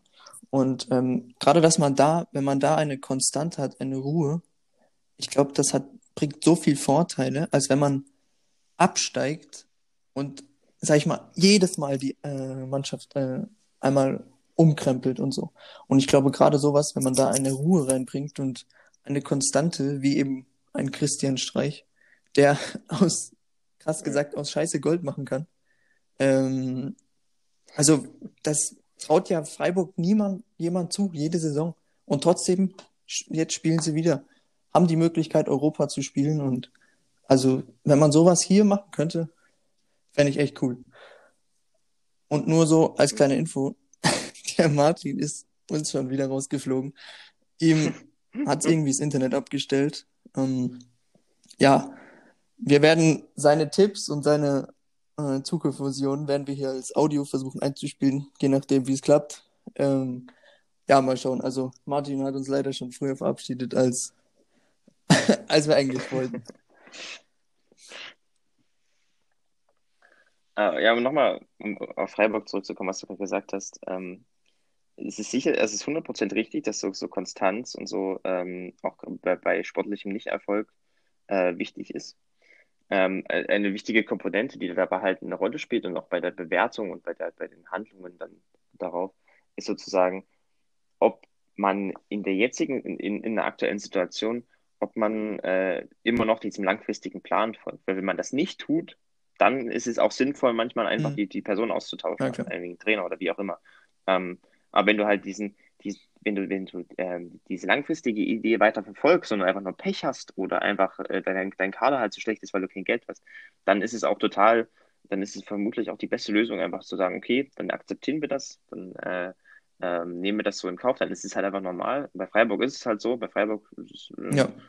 ja, dann, dann, dann arbeiten wir einfach weiter, weil wir wissen, dass es, wir sind auf dem richtigen Weg. Und ähm, da, spielt halt auch wirklich die Rolle, dass man eben nicht kurzfristig denkt und sagt, okay, scheiße, wir steigen jetzt ab, müssen wir schnell einen Trainer wechseln und irgendwelchen, und irgendeinen überbezahlten ähm, äh, Feuerwehrmann holen, der nach drei Monaten sowieso wieder weg ist. Ähm, sondern dass man wirklich äh, ja immer diese, diese langfristige und langfristige Idee im Kopf hat. Ähm, genau. Ich, ich weiß nicht, ich, ich habe noch ein bisschen, ich habe mir mal einige Gedanken runtergeschrieben, nochmal was zu der, ähm, äh, also ja, was ein bisschen in Bezug Mhm. zu diesen Visionen steht äh, äh, und in diese Strategiediskussion reingeht, die wir schon mal von der ersten Folge, glaube ich, hatten. Ich wollte den Moment einfach nochmal nutzen, weil es ist einerseits, ähm, also ich wollte den Moment nutzen, um die aktuelle Spielweise noch kurz, äh, ähm, aus, dieser lang, aus dieser langfristigen Perspektive zu diskutieren, weil Bayern 2, das Bayern 2-Spiel sozusagen, wie ich vorhin schon gesagt habe, das perfekte Beispiel dafür war und ich dazu noch äh, einige Statistiken gefunden habe, die meine Beobachtungen ein bisschen unterlegen und das wollte ich einfach nochmal ein bisschen hier. Äh, vielleicht mache ich mich, mich jetzt ein bisschen unbeliebt, weil das Ingolstadt-Spiel so gut lief, aber ich versuche es einfach so ein bisschen ja, aus, einem, aus einer unabhängigen und, und objektiven Muss ja nicht immer alles schön sein. Zu betrachten. Nee, ja, wie gesagt, es ist, auch nicht immer alles schön, sondern es ist eigentlich, es gibt immer positive und negative Aspekte bei allem, bei allen Aspekten, also bei allen Dingen. Und ähm, ich wollte halt, ähm, genau, also we- wenn wir uns an diesen, ich habe ja vorhin gesagt, es macht gar keinen Sinn, das Denken eigenständig zu limitieren, hat jemand äh, geschrieben. Und ich, wie gesagt, ich stimme da komplett zu. Ähm, und wie gesagt, im, im Verein, wie wir gerade schon besprochen haben, als langfristiger Erfolg sollte eigentlich immer die oberste Prämisse sein, dass man sich immer weiterentwickelt, immer, immer höher, immer weiter macht. Und ich finde, ähm, aus dieser, aus dieser Prämisse ergibt sich meiner Meinung nach diese ähm, ähm, eine gewisse Art von Spielidee, von Spielweise, nämlich, dass man ähm, ja, dass man versucht, gegen jeden Ja. Gegner zu gewinnen. Weil ja, aber warum nicht? Also ich gehe in jedes Spiel rein und, äh, und sage, okay, ich versuche das zu gewinnen, weil ich der Beste Exakt, sein und so- will das so Beste will ich's auch sehen, ja. Das ist unrealistisch. Ist, genau, das ist, es ist unrealistisch, es ist total klar, aber ich versuche es und ich, versuch, ich will alles dafür tun, dass ich gegen jeden Gegner gewinne. Und dafür brauche ich meiner Meinung nach, äh, also es ergibt sich für mich einfach rein logisch, dass man eine, Spielidee entwickelt, die komplett ist und die sozusagen alle Spielphasen beinhaltet, dass man defensiv stark ist, dass man äh, offensiv stark ist, dass man selbst Gefahr kreiert und selbst nicht viel zulässt, in Umschaltsituationen, Standards, alles Mögliche. Ähm, und diese Spielidee, äh, also es ist sozusagen die, so, eine, so eine komplette Spielidee, finde ich, ist die einzige Möglichkeit, um diesen langfristigen Erfolg zu, zu, zu, zu schaffen oder da irgendwie ranzukommen. Ähm, das macht zum Beispiel Freiburg ganz gut, die wirklich äh, einen Trainer haben, der eine komplette, komplette Spielidee verfolgt. Die sind defensiv stark, die haben offensiv eine Idee, wie sie Gefahr kreieren wollen, etc. Und ähm, wenn man aus dieser langfristigen Perspektive sozusagen auf diese, äh, auf eine Spielweise guckt, finde ich zum Beispiel auch, dass Ergebnisse total irrelevant sind. Ähm, weil Ergebnisse spiegeln selten oder sagen wir mal äh, manchmal einfach das, das Spiel nicht wieder. Ähm, also man, man, wir wissen ja. alle, man kann Glück haben, man kann Pech haben, man kann fünfmal an Pfosten schießen, äh, man kann gut spielen und verlieren, man kann schlecht spielen und gewinnen. Das ist halt äh, so verschiedene Sachen. Deswegen finde ich, dass die Ergebnisse, wenn man, wenn man eine Entwicklung von Fußball langfristig betrachtet, total egal sind. Viel wichtiger ist es, dass man eben diese Spielidee entwickelt, die komplett ist. Weil langfristig ist es ja so, Glück und Pech gleichen sich irgendwann aus, der Zufall hat dann nicht mehr so viel Einfluss. Und dann kommt es eben darauf an, dass du diese Spielweise hast, weil wenn, wenn ich eine komplette Spielweise habe, dann gewinne ich auch gegen viele Gegner. Und dann komme ich diesem Ziel, dass ich gegen, gegen jeden Gegner gewinne und langfristig immer weitergehe und immer mehr erfolgreich, immer erfolgreicher werde, auch immer näher. Ähm, weil, also warum brauche ich diese komplette Spielidee? Weil man, man kommt ja immer gegen verschiedene Gegner an. Und diese verschiedenen Gegner haben halt, legen verschiedenen Fokus. Also ähm, es gibt Gegner, die sind defensiv stark, ähm, aber können offensiv nicht so viel machen. Oder äh, ist zum Beispiel Mannheim. Äh, wenn wir gegen Mannheim spielen zum Beispiel, die halt viel mit dem Ball machen, müssen wir defensiv stark sein, trotzdem irgendwie Gefahr erzeugen mit dem Ball. Wenn wir gegen Lübeck spielen, das sind andere Gegner, da müssen wir das Spiel machen, müssen wir so Gefahr kreieren gegen einen tiefen Block, Da müssen wir Ideen haben, ähm, aber trotzdem defensiv aufpassen, dass wir, dass wir nicht in Konter fahren. Und äh, man muss insgesamt also, man, man, trifft auf verschiedene Gegner, muss verschiedene Lösungen dagegen finden. Ähm, und da wird ganz klar deutlich, dass nur, dass, dass man halt so eine komplette Spielidee braucht, die sozusagen alle Bereiche abdeckt. Dass ich gegen Lübeck äh, Ideen habe, dass ich gegen Mannheim Ideen habe. Und diese Ideen sind halt verschiedene und die muss ich halt haben. Und äh, an, an diesen Spielen, wo wir zum Beispiel gegen Mannheim, wo wir dann Probleme hatten, weil wir eben ähm, nicht so viel Gefahr kreieren konnten selbst, wird halt deutlich, dass eins, also so ein Fokus auf eine bestimmte Spielphase, nur auf die Defensive oder so halt nicht reicht. Weil wir müssen, ähm, man braucht für langfristigen Erfolg, ähm, ne, wie gesagt, eine, eine Spielidee, die komplett ist und die alle, alle Spielphasen, alle Aspekte des Spiels abdeckt und möglichst halt gegen jeden Gegner zu gewinnen. Und ähm, ich wollte den Moment halt einfach nochmal nutzen, um sozusagen auf Dynamos aktuelle Limitierungen mhm. in der Hinsicht einzugehen. Und wenn wir uns die Saison angucken, ist es halt so, die Saison ist total cool. Es läuft alles gut. Wir gewinnen. Ich bin mir auch relativ sicher, dass wir aufsteigen, weil wir einfach so eine hohe individuelle Qualität haben. Aber für diesen, wenn wir das aus dieser langfristigen Perspektive betrachten, muss dann auch eine deutliche Verbesserung her, finde ich. Weil, wie gesagt, man wird sich immer weiterentwickeln. Und im Moment ist es halt aber so, dass wir diese Spielidee für langfristigen Erfolg einfach noch nicht haben. Weil ähm, wir sind defensiv solide, haben aber auch gegen einige Teams Probleme, die mit Ball wirklich was anfangen können, wie zum Beispiel Mannheim. Wir, haben, wir verfolgen einen hohen Konterfokus, können da aber auch nicht so viel Gefahr kreieren. Wir haben, wenn wir mal den Ball zum geordneten Ballbesitz haben, finden wir auch, haben wir nicht wirklich eine Idee, wie wir ähm, äh, Gefahr kreieren wollen. Und taktisch ist das halt einfach in, in vielen Phasen von der Spielidee an sich her einfach nicht gut. Das ist einfach wenig ja. planvoll, finde ich. Ähm, wir, gewinnen, wir gewinnen viele Spiele halt durch individuelle Qualität, durch Glück. Ähm, der Gegner manchmal Pech, schießt dreimal an den Pfosten oder ist einfach zu blöd, wie, gegen, wie wenn wir uns das Hamburg-Spiel erinnern zum Beispiel. Da hat Hamburg ja, weiß nicht, dreimal am, am leeren Tor vorbeigeschossen. Ähm, insgesamt ist halt ist die Beobachtung, wenn man das langfristig sieht, diese Saison, ist, dass unsere Spielweise taktisch nicht wirklich überragend ist. Ähm, wenn wir zum Beispiel das Spiel gegen Magdeburg angucken, da standen wir defensiv solide, aber mit Ball hatten wir fast keine, also konnten wir fast keine Gefahr kreieren. Und dort gewinnen wir zum Beispiel auch nur mit Glück.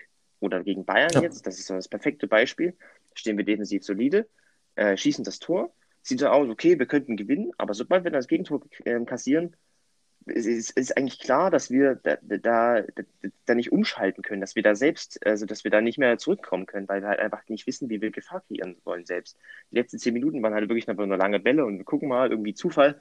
Und so ist ja auch durch Zufall ist ja dann dieses, dieses Abseitstor entstanden ja, ja. Mit, mit, mit Elas.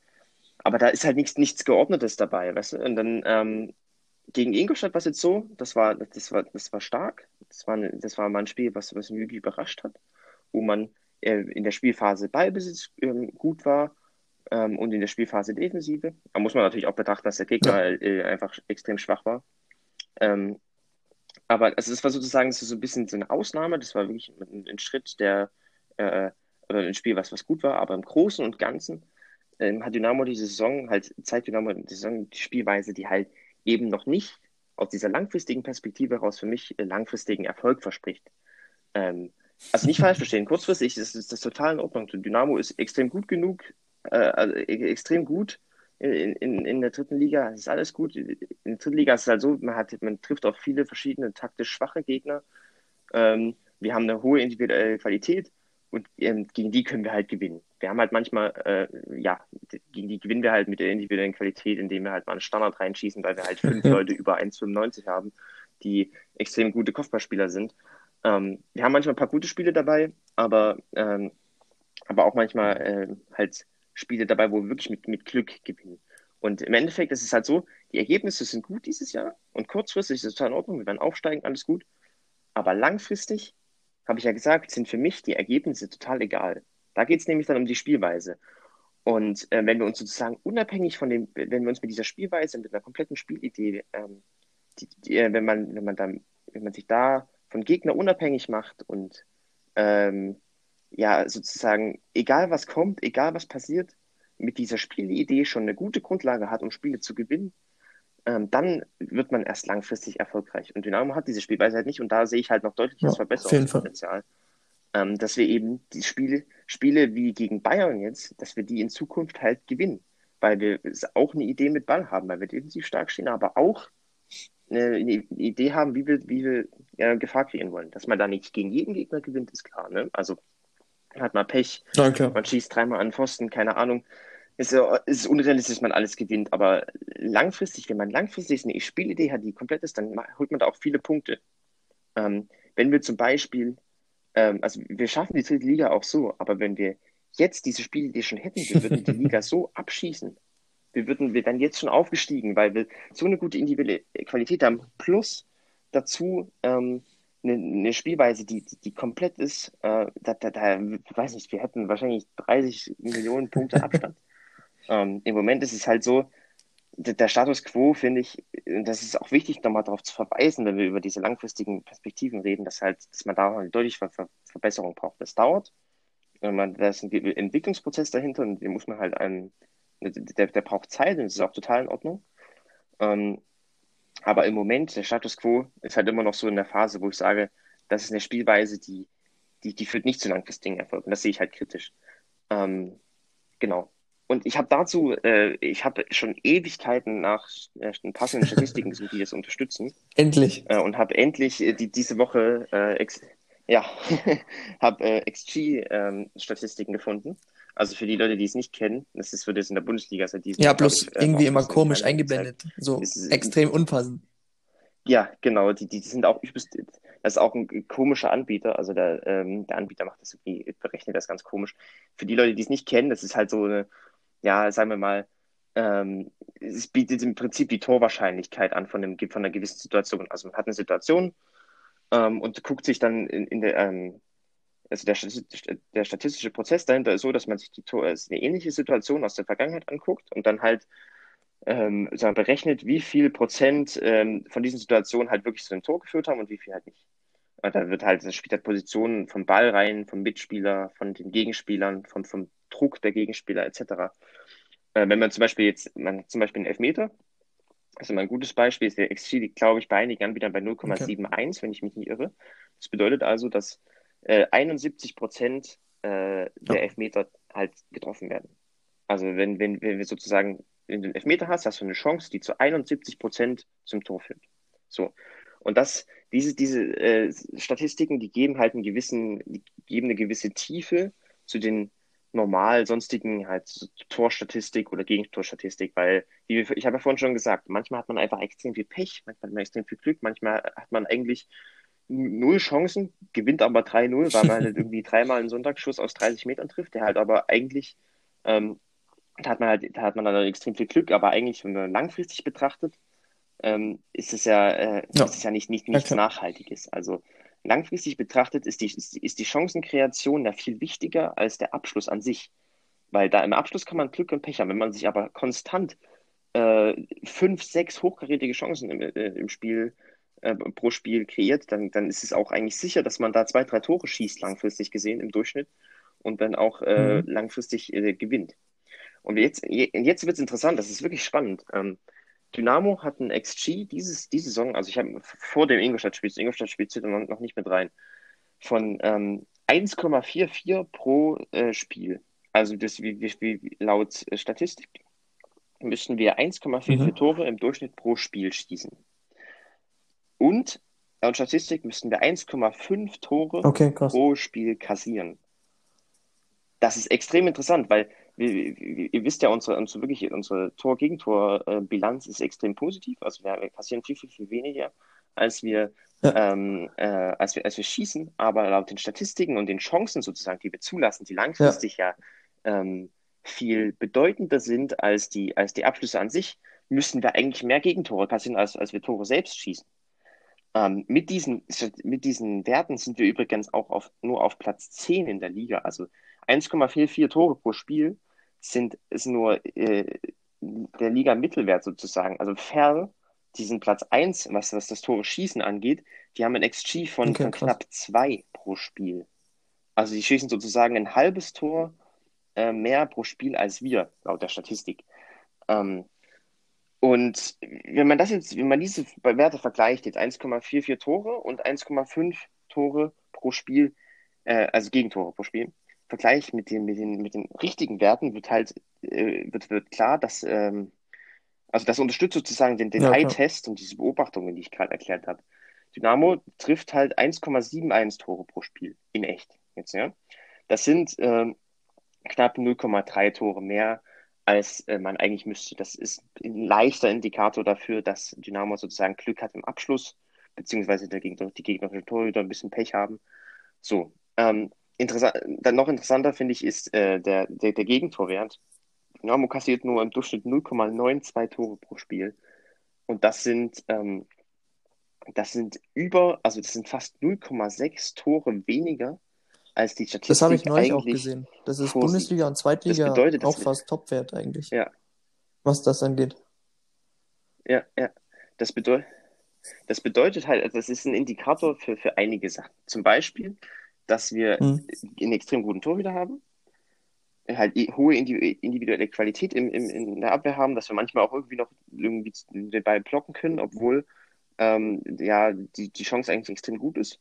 Andererseits aber auch, dass wir extrem viel Glück haben, dass wir so wenig Tore kassieren, dass, dass, die, dass, die, dass die unsere Gegner auch wirklich äh, sehr, ja, einfach entweder schlecht im Abschluss sind oder einfach irgendwie Pech haben oder so.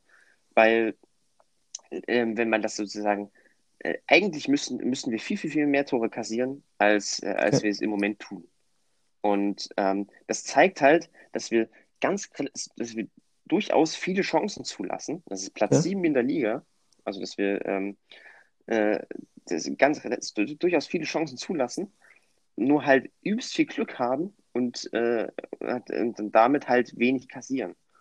Und ähm, ich, das unterstützt halt, finde ich, diese, diese Beobachtung, die ich schon gesagt habe, dass wir halt in, dass die Ergebnisse total gut Hm, sind im ja, Moment, klar. aber langfristig ähm, ist es halt so, dass wir, dass wir, wir, wir kassieren so viele Chancen ähm, und selbst können wir, ähm, also wir haben, wir haben hinten Glück und vorne Glück Ja, wenn man es mal so, so, so äh, plakativ sagen will. Ähm, und viel, da spielt viel Glück und viel individuelle Qualität mit rein. Und es ist halt nicht so, dass Dynamo extrem viele Chancen kreiert und daraus dann äh, ein paar Tore macht, sondern dass Dynamo wirklich viel Glück hat. Und das halt, das entspricht genau, ich, genau der Beobachtung, dass äh, Dynamo ähm, die Spiele durch mit Glück gewinnt und nicht durch, durch, durch taktische Qualität und durch äh, eine Spielweise, die komplett ist, sondern dass wir halt einfach äh, diese St- Statistiken zeigen, dass wir äh, kurzfristig wirklich äh, von, von, von, vom Zufall profitieren und langfristig aber aufpassen müssen, weil es, das ist ja so, dass, ähm, dass wie gesagt, Zufall ähm, und Ergebnisse an sich langfristig sind die, äh, langfristig nimmt der Zufall nicht mehr so viel Einfluss. Und langfristig ist es auch so, dass man, dass sich die Toreanzahl immer an diese Tor-XG-Daten annähert. Weil es ist ja logisch. Statistisch ist es ja klar, ähm, wenn in, in, wenn in den 50 Jahren Fußball, wo die Daten schon aufgenommen werden, an, in der einen, in, in Elfmeter halt 71 Prozent getroffen klar. haben, dann wird das bei Dynamo ähnlich sein.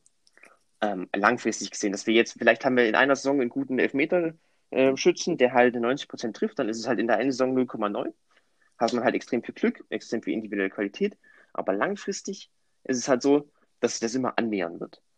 Und das, wie gesagt, das zeigt, halt, das unterstützt meine, meine, meine These und meine Beobachtung, dass Dynamos Spielweise halt nicht, nicht so komplett und taktisch nicht so ausgereift ist, wie man es für langfristigen Erfolg braucht. Weil wenn wir das so, wenn wir mit der Spielweise weitermachen und dann gegen bessere Gegner kommen, dann äh, sind die, werden die Ergebnisse nicht mehr so weit. Dann, dann haben wir nicht mehr so viel Glück einerseits und andererseits ist dann auch die, der individuelle Qualitätsunterschied nicht mehr so hoch. Und dann werden die Ergebnisse deutlich, deutlich schlechter werden, als wir im Moment sind. ja. Das zeigen die Statistiken und die, und die Spielweise. Wie gesagt, ähm, im Moment zeigen die Statistiken, dass die Ergebnisse aktuell besser sind als das, was wir eigentlich spielen. Und wir halt, und da halt Glück mit reinspielt. Ähm, das ist, äh, wie gesagt, kurzfristig ist es total okay. Äh, So gewinnen wir die Spiele, so steigen wir auf. Langfristig, wenn man, wir haben ja, wie gesagt, deswegen war die Frage auch total interessant nach den Visionen.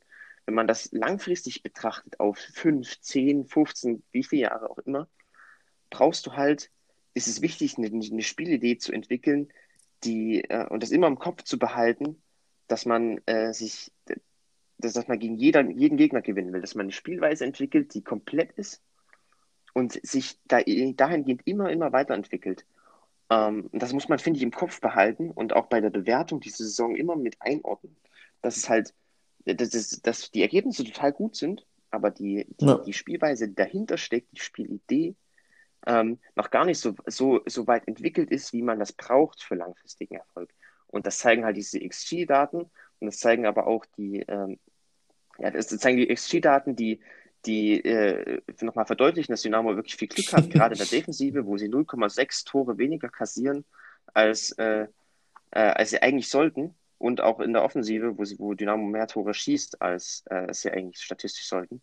Äh, und das zeigt auch der Eye-Test, äh, die, die Beobachtungen von, von, von mir, die halt, ja, ja, ähm, ja, wo man einfach die, die, die noch so gewisse Schwächen in der Spielweise sieht da muss man, das muss man, finde ich, einfach im Hinterkopf behalten. Das muss man äh, bei, der, bei der Bewertung dieser Saison und auch bei der zukünftigen Entwicklung im Hinterkopf behalten, dass man sich halt, da muss man einfach besser werden. Man muss sich da verbessern, ähm, langfristig, man muss sich entwickeln, um eben langfristig erfolgreich zu sein. Weil, wie gesagt, wenn wir, wenn wir mit dieser Spielweise so weitermachen, dann fallen wir richtig auf die Nase dann okay. nächstes Jahr oder übernächstes Jahr oder wie auch immer. Beispiele, Beispiele, die das halt wenn wir zum Beispiel Kiel und Fürth nehmen in, in, in der zweiten Liga. Die Fürth war einige Jahre so ein, so, ja, so ein graues, äh, so ein graue Maus. Also so ein mhm. Team, was halt mhm. so niemand wirklich aufgefallen ist. Aber die haben sich irgendwann, haben sie die, äh, einen langfristigen Plan entwickelt, haben sich dazu einen Sportdirektor geholt, der diesen Plan verfolgt, einen Trainer geholt, der eine komplette Spielweise etabliert hat. Und das hat dann einige Jahre gedauert, und dann, jetzt, jetzt sieht man dieses Jahr, und das ist bei Kiel genauso, dass eine langfristige Spielidee äh, im Endeffekt zu Erfolg führt. Das dauert ein bisschen, aber man macht sich damit unabhängig von, von, von Gegner, von den eigenen Spielern. Wenn da fünf, sechs Spieler mal weggehen zu, zu Bundesliga-Vereinen, ist das auch nicht schlimm. Weil wenn man eine langfristige Spiel und äh, komplette Spielidee hat, dann ist man damit auch irgendwann erfolgreich.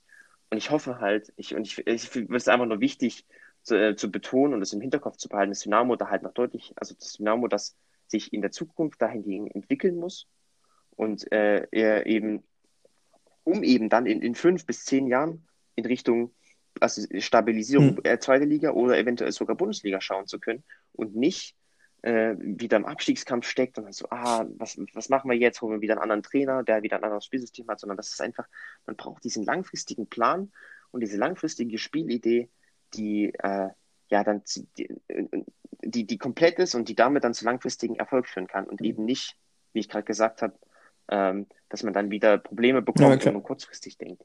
Also nochmal, kurzfristig ist alles okay, Drittliga reicht es total, aber wenn man das versucht, objektiv zu bewerten, sind halt eben die Ergebnisse besser ja. als die Spielweise. Im Moment.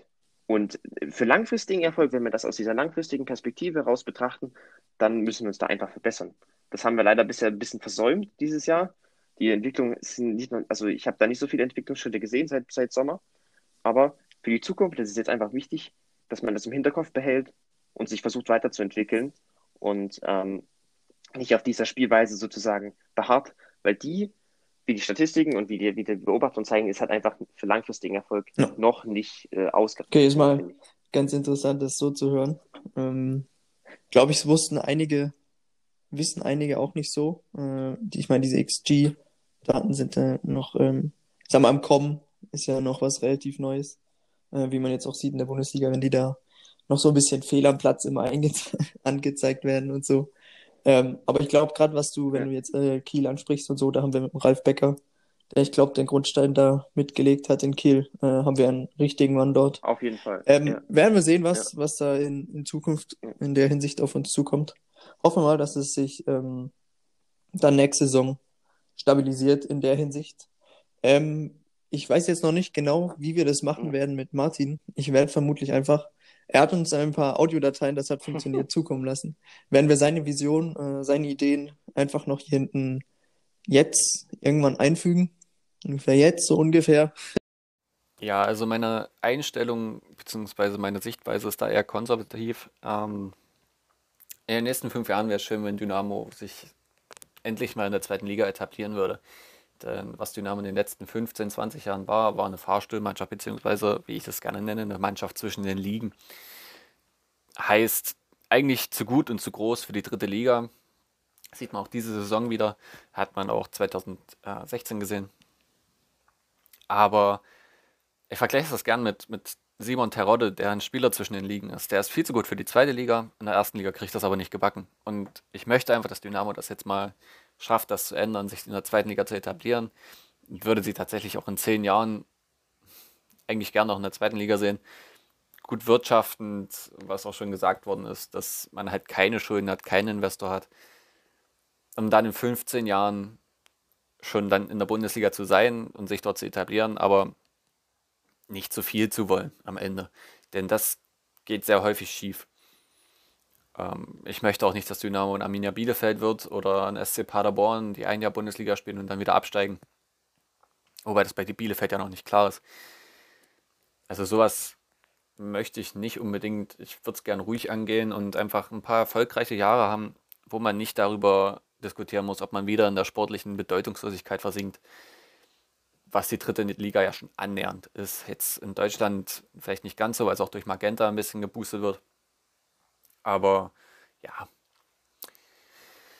Und das andere ist, dass ich denke, Fußball kann man nicht planen. Also es geht ja hier vor allem um Wünsche und Vorstellungen und nicht um Pläne, aber du kannst Fußball nicht planen. Das ist, außer du hast Geld, wie die Bayern, wie Paris, wie Man City. Ähm, ansonsten kannst du Fußball nicht planen. Wir hatten mal einen Fünfjahresplan unter Ralf Minger, der besagt hat, dass wir eigentlich nächstes Jahr Bundesliga spielen wollen. Letztendlich. Beziehungsweise eigentlich schon dieses Jahr. Ähm, und am Ende ist man damit auf die Fresse geflogen und jetzt spielen wir dritte Liga. Zwar erfolgreich, aber was nützt das, wenn es dritte Liga ist? Also das sehe, sowas sehe ich kritisch. Fußball ist ein Sport, der sehr viel mit dem Zufall zusammenhängt und mit ganz vielen richtigen Entscheidungen, die man treffen muss. Und diese Entscheidungen wurden nicht getroffen und damit ist so ein Fünfjahresplan für die Tonne. Deswegen einfach, wie wir jetzt von Spiel zu Spiel gucken, von Saison zu Saison gucken und gucken, dass man sich gut schlägt, dass man erstmal sich wirklich etabliert in der zweiten Liga und nicht jedes Jahr zittern muss, wieder abzusteigen. Das wäre, das würde ich, da würde ich mich sehr freuen. und dann ähm, ja, ich glaube, haben wir heute so grob alles gesagt. Jetzt fehlt nur noch das Tippspiel. Ähm, da werde ich jetzt auch noch genau, Martins Tipp, ja. einblenden. Hat er auch noch ein Audio geschickt. Ja, mein Tipp für das Spiel gegen Meppen. Ich denke, die Jungs haben ein bisschen Oberwasser durch das 4 zu 0 jetzt gegen äh, Ingolstadt. Allerdings sind die auch dann doch relativ klar im Kopf. Also wenn ich im Mai gehört habe hinterher äh, oder auch ein Paul Will, die da schon sehr reflektiert auch waren und äh, trotzdem hoffentlich von Spiel zu Spiel gucken. Und Koczynski ist Trainer, der den Jungs das sicher auch einflößen wird. Trotzdem denke ich, in Meppen, das ist ein schwieriges Auswärtsspiel. Wir sind zwar auch ein gutes Auswärtsteam, aber für mich ist Meppen so ein bisschen unberechenbar. Die haben zwar als besten Torschützen einen, der hat drei Tore geschossen, aber die haben sehr viele Torschützen. Trotzdem denke ich, dass unsere Abwehr gut genug ist, um die fernzuhalten. Das heißt, ich denke, es wird ein Spiel zu Null. Aber ich denke, wir werden auch nicht viele Tore schießen. Ähm, mein Tipp ist also 1 zu 0 für Dynamo. Ähm, wenn wir auf letzte Woche gucken, ähm, ja, war sehr unerfolgreich, sage ich mal so. Ähm, Martin, keinen richtigen Tipp. Nick, du auch nicht. Ich hatte jedoch die Tendenz richtig äh, in Richtung Ingolstadt ja. mit einem 2 zu 0. Ähm, ja, also ähm, ausgeglichen. Martin 2, ich 2. Du nur einen, also hast noch was aufzuholen. ähm, ja, was tippst du gegen Meppen? Ich sage, wir gewinnen 2 das zu 1. Okay, interessant. 2 zu 1. Ich hab, ich tippe auf ein ja. 3 zu 1. Also für Dynamo natürlich. Okay. okay, ich glaube, ja, ist mal wieder eine etwas längere Folge geworden, aber äh, glaube ich verständlich waren es war, eine lange Woche, ähm, was Spiele angeht und glaube ein extrem wichtiges Thema, vor allem in unserem Verein, nach der doch etwas äh, unruhigen Vergangenheit in den letzten Jahren. Ähm, wir können uns nur entschuldigen, ja. passiert natürlich immer mal, dass in Deutschland das Internet ähm, nicht so funktioniert. Ist ja nichts Neues, ich glaube, es kennt jeder. Ähm, ja, äh, wenn du nichts mehr zu sagen hast, glaube ich, würde ich den Podcast hier an der Stelle beenden. Okay, gut. Ja, ähm, ich habe eigentlich auch nichts mehr. Ja, gut. danke fürs Zuhören. Wir freuen uns äh, über Feedback, über irgendwelche Anregungen. Könnt ihr uns gerne schreiben, wie immer. Instagram, Twitter, ähm, auch privat. Ähm, ja, dann sage ich danke fürs Zuhören und wir hören uns nächste Woche. Die, die, die, die, die. Na, na, na, na, na. Mo, mo, mo, mo, mo. Forza Dynamo.